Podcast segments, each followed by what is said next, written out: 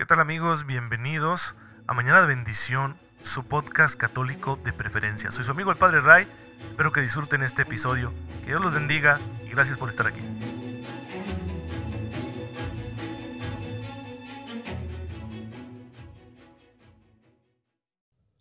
Muy buenos días queridos hermanos, bienvenidos a Mañana de Bendición, su podcast católico favorito. Soy su amigo el Padre Ray, les envío como siempre un fuerte abrazo, un cordial saludo, mis mejores deseos en especial este, que tengan una fe muy viva, para que aprovechen la gracia de Dios que ya está ahí como un regalo inmenso de su amor, para que con ella nosotros podamos vivirlo todo a la manera de Jesucristo y nos encaminemos así hacia el cielo. Porque el Señor a eso nos está llamando. Y claro, para poder llegar allá tenemos que hacer dos cosas. Primero, pertenecerle en todo a Cristo. Y segundo, dar el mayor amor posible a nuestros hermanos. Son las dos condiciones necesarias para poder entrar en la gloria de Dios. Y bueno, la gracia nos ayuda en ambas tareas para que no vayamos a fallar. Casi que si fallamos es porque queremos, así que aprovechemos la gracia. Algún día les explicaré más de la gracia quizá en algún podcast especial más amplio, aunque ya lo traté en aquella primera época de Mañana de Bendición, que ya se nos hace tan lejana, cuando me dediqué a compartir con ustedes el catecismo de la Iglesia Católica. Pero sin duda que, aunque era una buena exposición de la doctrina de la gracia, pues no era un estudio teológico de la misma. Valdría la pena dedicarnos a hacer algo así. Pero será en otra ocasión. Hoy la Iglesia celebra a San Andrés Apóstol, el hermano de Simón Pedro, uno de los primeros llamados por nuestro Señor, que al igual que su hermano era pescador. Y el Señor le dijo, yo te haré pescador de hombres, y se convirtió en evangelizador, en apóstol, en misionero, pero también ante todo en amigo de Jesús, uno de sus íntimos. Pues hermanos, también a nosotros el Señor nos llama como a Él, a dejar atrás nuestro viejo modo de vivir para seguir los pasos de nuestro Señor, para convertirnos en sus amigos y luego en mensajeros de su palabra. Así que pues hay que hacerlo en medio de nuestras circunstancias. Ellos eran pescadores, nosotros realizamos otras acciones, tenemos otro contexto sociocultural, pero la palabra de Cristo es la misma, su figura es la misma. Qué fascinación ejercía su presencia que la gente estaba dispuesta a dejarlo todo por él. Bueno, también hoy tú y yo, por la fe, podemos hacerlo. Pero no tenemos muchos datos de la vida de San Andrés, nada más que los que nos cuentan los evangelios, que son escasos. La tradición señala que fue un evangelizador también en la región de lo que hoy es Turquía, y, eh, algunos lo sitúan en la isla de Rodas, etc. Los eh, cristianos orientales, las iglesias ortodoxas, el patriarcado de Constantinopla lo tienen como su santo patrono. Por eso mismo hoy, pues como no tenemos más datos de él, quiero destacar la vida de otros que han hecho el mismo camino, que han seguido a Jesús en medio de sus circunstancias y le han servido dentro de sus capacidades y han dado un gran testimonio de Cristo, a veces con el martirio, como es el caso, así lo afirma la tradición, del mismo San Andrés Apóstol. Por ejemplo, déjenme contarles de el beato Juan de Vercelli. Se trata de un hombre que vive en el siglo XIII, en la plena Edad Media, estudió para abogado, pero luego, fascinado por la predicación de un sacerdote dominico, recuerden que en el siglo XIII funda eh, Santo Domingo de Guzmán a la orden de predicadores llamados los dominicos y pues el Beato Juan de Sajonia, no, perdón, el Beato Jordán de Sajonia era el superior, el sucesor de eh, Santo Domingo de Guzmán, era el superior de esta orden de predicadores y era un gran predicador, pues ese es el carisma de su orden. Entonces Juan de Berchelli lo escucha y queda como conmocionado, decide entonces abandonar su trabajo, su carrera y hacerse sacerdote dominico. Se va a convertir en un gran predicador. Tenía tantas virtudes organizacionales y espirituales que sus compañeros de la orden le piden que sea el superior general. Se convierte así maestro general de la orden, sucediendo al otro beato eh, Jordán de Sajonia. El beato Juan de Bercelli se dedicó a propagar la labor de la orden dominicana en toda Europa, especialmente en lo que hoy es Francia y en la península itálica.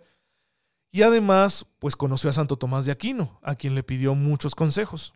También los papas se sirvieron del gran intelecto y capacidad de este hombre y lo enviaban como embajador a distintas misiones. También participó en el concilio de Lyon, un concilio ecuménico, como lo fue el Vaticano II de, en 1962, así en aquel entonces el concilio de Lyon en Francia. Pues bien, hermanos, un hombre de muchas cualidades, todo se lo entregó al Señor hasta su muerte. Fundó muchos monasterios, muchos conventos, eh, su figura atrajo muchas vocaciones para la orden de los dominicos, organizó su orden, le sirvió a la Iglesia Universal, renunció a títulos, no quiso aceptar títulos y, otros cargos eh, de más alta jerarquía que le ofrecía la Iglesia, le ofrecieron ser patriarca de Jerusalén y él se rehusó, prefirió seguir viviendo humildemente en su orden religiosa. Pues hermanos, también la gracia de Dios da para eso. A él los sacó de la abogacía, mientras que Andrés y Pedro los sacó de la pesca, y los llevó hacia donde mismo, hacia la gloria. Se convirtieron en pescadores de hombres, a pesar de la diferencia en el tiempo. También déjenme contarles de Santadeo Liu Ruitín, que fue un fiel católico chino, que en el siglo XIX fue ordenado sacerdote, sin embargo pronto lo persiguieron y murió estrangulado por odio a la fe. Un hombre que dejó sus creencias tradicionales, que dejó su pertenencia familiar porque su familia lo rechazó y se convirtió en un misionero del Señor. Se trata de uno de los primeros sacerdotes locales de la China del siglo XIX y bueno, pues lo odiaban tanto por eso, ¿no? Lo consideraban un traidor que le dieron una muerte cruel. También el día de hoy estamos celebrando a Santadeo Liu Ruitín. Y también en el siglo XIX, San José Marchand, un sacerdote francés de la Sociedad de las Misiones Extranjeras que fue fundada en París y que durante el siglo XIX estuvo muy activa, él se fue a evangelizar en lo que hoy es Vietnam y bajo el imperio de Minh Mang fue condenado al suplicio de los 100 azotes y murió mártir. Pues también el Señor saca a la gente de, sus trasfondos para enviarlos a evangelizar. A San José Marchand de una vida con un futuro asegurado porque él venía de una familia acomodada y lo envía de misiones hasta Vietnam. A Santadeo Liu Ruitín, pues de sus cultura, religión, tradiciones chinas, eh, según las costumbres que tenían la mayoría de los chinos y que siguen teniendo todavía esa filosofía de vida que tienen los chinos muy marcada por doctrinas como el taoísmo y las enseñanzas de Confucio también un poco de budismo. Él dejó eso, dejó atrás el culto a sus antepasados, dejó atrás las prácticas religiosas de su gente, dejó atrás sus relaciones familiares. El Señor lo envió a evangelizar, a predicar la palabra, a dar los sacramentos, a hacer nuevos cristianos. Y ambos lo pagaron con su vida, como sucedió con San Andrés Apóstol. Pues hermanos, todo es por Cristo. Cristo es la causa de nuestra entrega, es el motor de nuestra vida de servicio y es Él el que nos llama, nos saca de nuestra zona de confort y nos envía a compartir su palabra, porque su palabra es palabra de vida. Por eso queremos conocerlo. Queremos conocer a Jesús a detalle. Por eso nos estamos permitiendo hacer aquí, con mucha humildad, pues este sencillo estudio teológico de la figura, la persona, eh, las enseñanzas, el misterio de Jesucristo nuestro Señor. Lo hemos hecho hasta ahora tomando en cuenta principalmente los textos bíblicos y con un poquito de reflexión al respecto. A veces algún autor u otro nos ha ayudado, en ocasiones incluso hemos tomado datos ya más eh, arqueológicos o lingüísticos para poder mostrar mejor lo que el texto bíblico nos dice acerca de Jesús. Pero ahora vamos a entrar en la historia. ¿Cómo ha sido entendido Jesús a lo largo de la historia de la iglesia.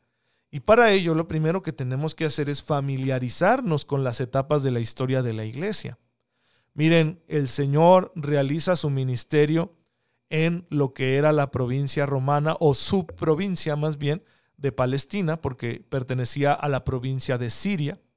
En, en, esa región de Palestina es donde el Señor va a realizar su ministerio. Él nunca cruzó las fronteras de su tierra, nada más que cuando huyó con sus padres a Egipto, ¿no? Cuando sus papás se lo llevaron a Egipto porque Herodes el Grande lo quería matar.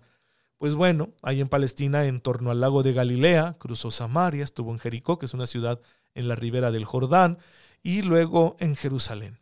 Ahí realizó su ministerio. Ni siquiera abarcó toda Palestina.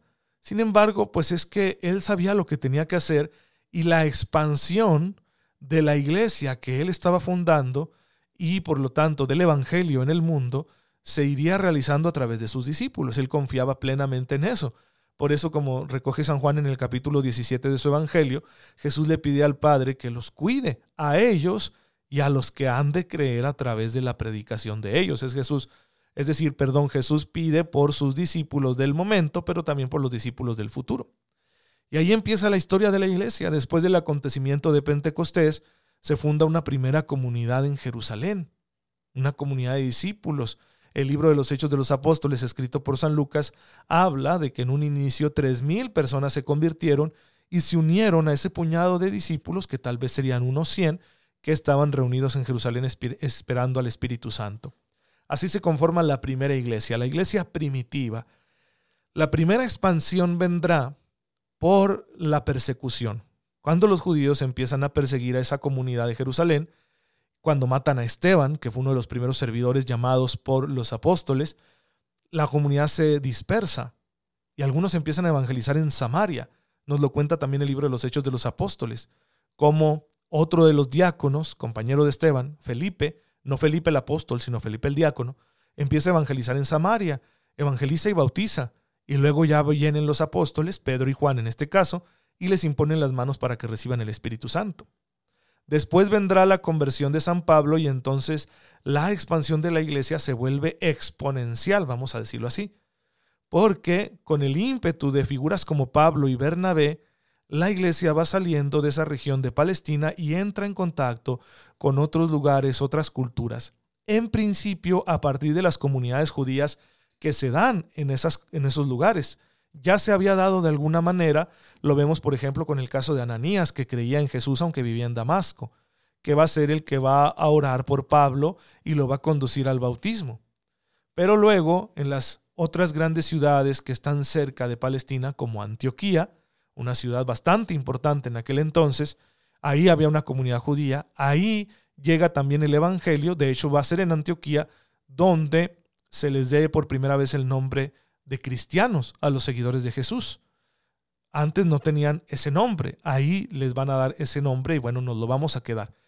Ahí van a pasar Pablo y Pedro, ahí va a haber una gran obra de evangelización y desde ahí Pablo va a empezar a evangelizar en las ciudades helenizadas de lo que hoy es Turquía, conocida esa, esa península también como Asia Menor, y luego pasar a Europa, a Grecia, a Macedonia, donde va a evangelizar en ciudades como Filipos, Tesalónica, el puerto de Corinto, la misma Atenas, etc. De esta forma, el Evangelio empieza a extenderse. Hay textos también, hay datos históricos extrabíblicos que nos muestran esa evangelización en distintas direcciones, por ejemplo, hacia Alejandría, en la región del norte de Egipto, en la ribera del Nilo. Dicen que por ahí eh, estuvo San Marcos, algunos cuentan eso, no se sabe con exactitud. También hay datos de la expansión más hacia zonas orientales como Siria y Mesopotamia. Es decir, se evangelizaría a los sirios y a los persas, que eran los que dominaban esa región de Mesopotamia, ya fuera de las fronteras del Imperio Romano.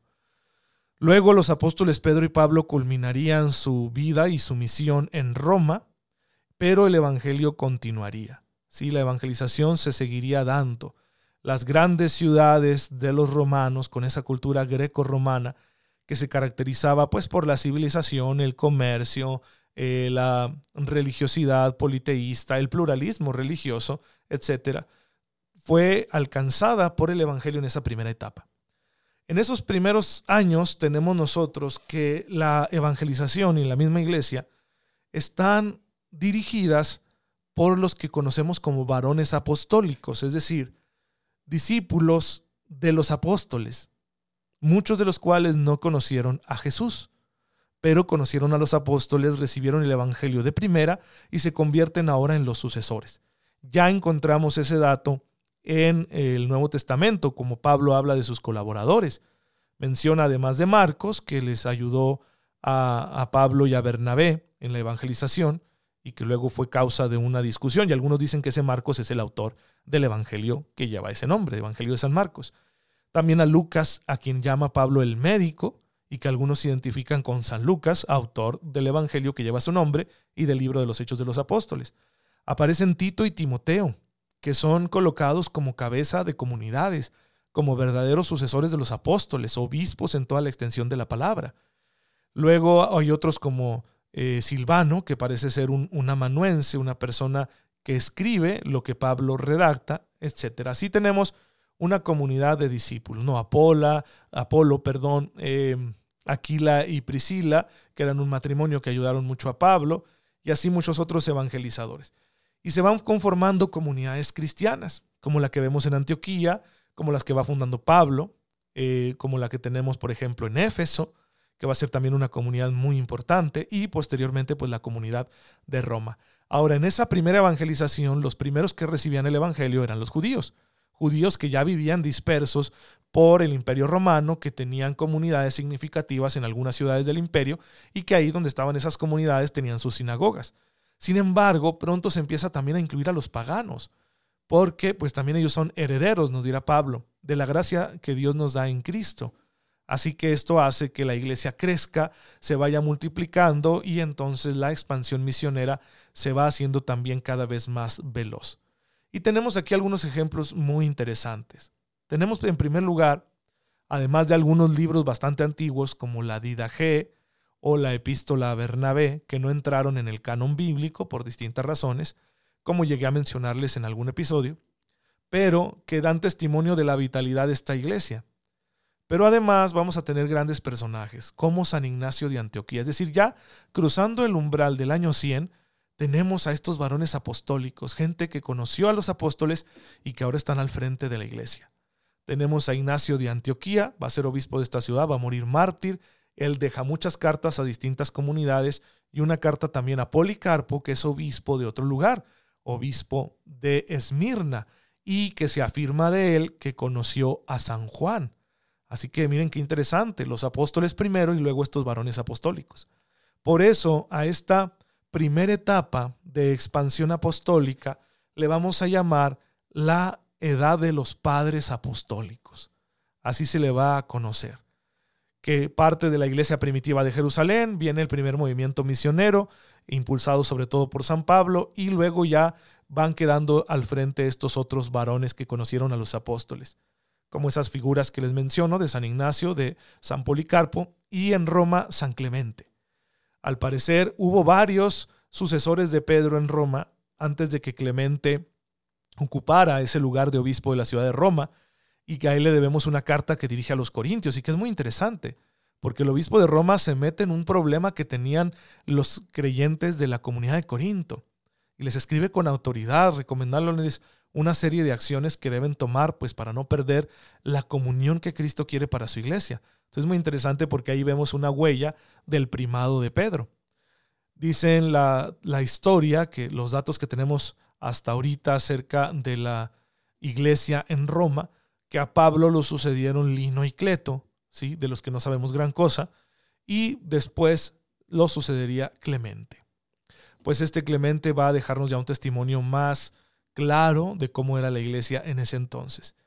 A esta primera etapa pues le llamamos la edad de los padres apostólicos. Vamos a ver la profundidad, porque es muy interesante y es muy bonito descubrir cómo muchos de los elementos que tenemos los católicos actualmente sobre todo en el culto, en la liturgia, en la manera de adorar a Dios, ya estaban presentes en esa iglesia.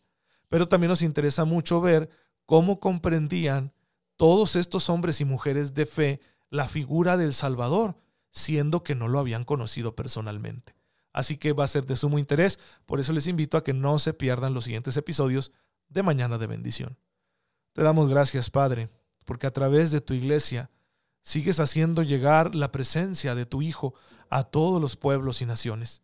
Concédenos recibir con fe el anuncio de su Evangelio y vivir conforme a él hasta que lleguemos a la vida eterna. Tú que vives y reinas por los siglos de los siglos. Amén. El Señor esté con ustedes. La bendición de Dios Todopoderoso, Padre, Hijo y Espíritu Santo, desciendan sobre ustedes y los acompañe siempre. Pues me da mucha alegría saludarlos. Oren por mí, yo lo hago por ustedes. Síganse cuidando mucho, por favor. Nos vemos mañana si Dios quiere y hoy es el último día para que puedas adquirir tu boleto para la conferencia de mañana, un fundamento nuevo con su servidor a las 8 de la noche en el Salón Balis, que se encuentra sobre la calle Río de Janeiro, en el número 515. Estás cordialmente invitado. Quedan muy pocos boletos, están aquí disponibles en la oficina parroquial de Santa María Reina. Bueno, pues aquí te esperamos porque ya se nos está acabando para que no te pierdas la oportunidad de participar de esta conferencia. El Señor me los cuide mucho y pues aquí estamos al pendiente, queridos hermanos. Gracias por ser parte de esta iniciativa de Mañana de Bendición.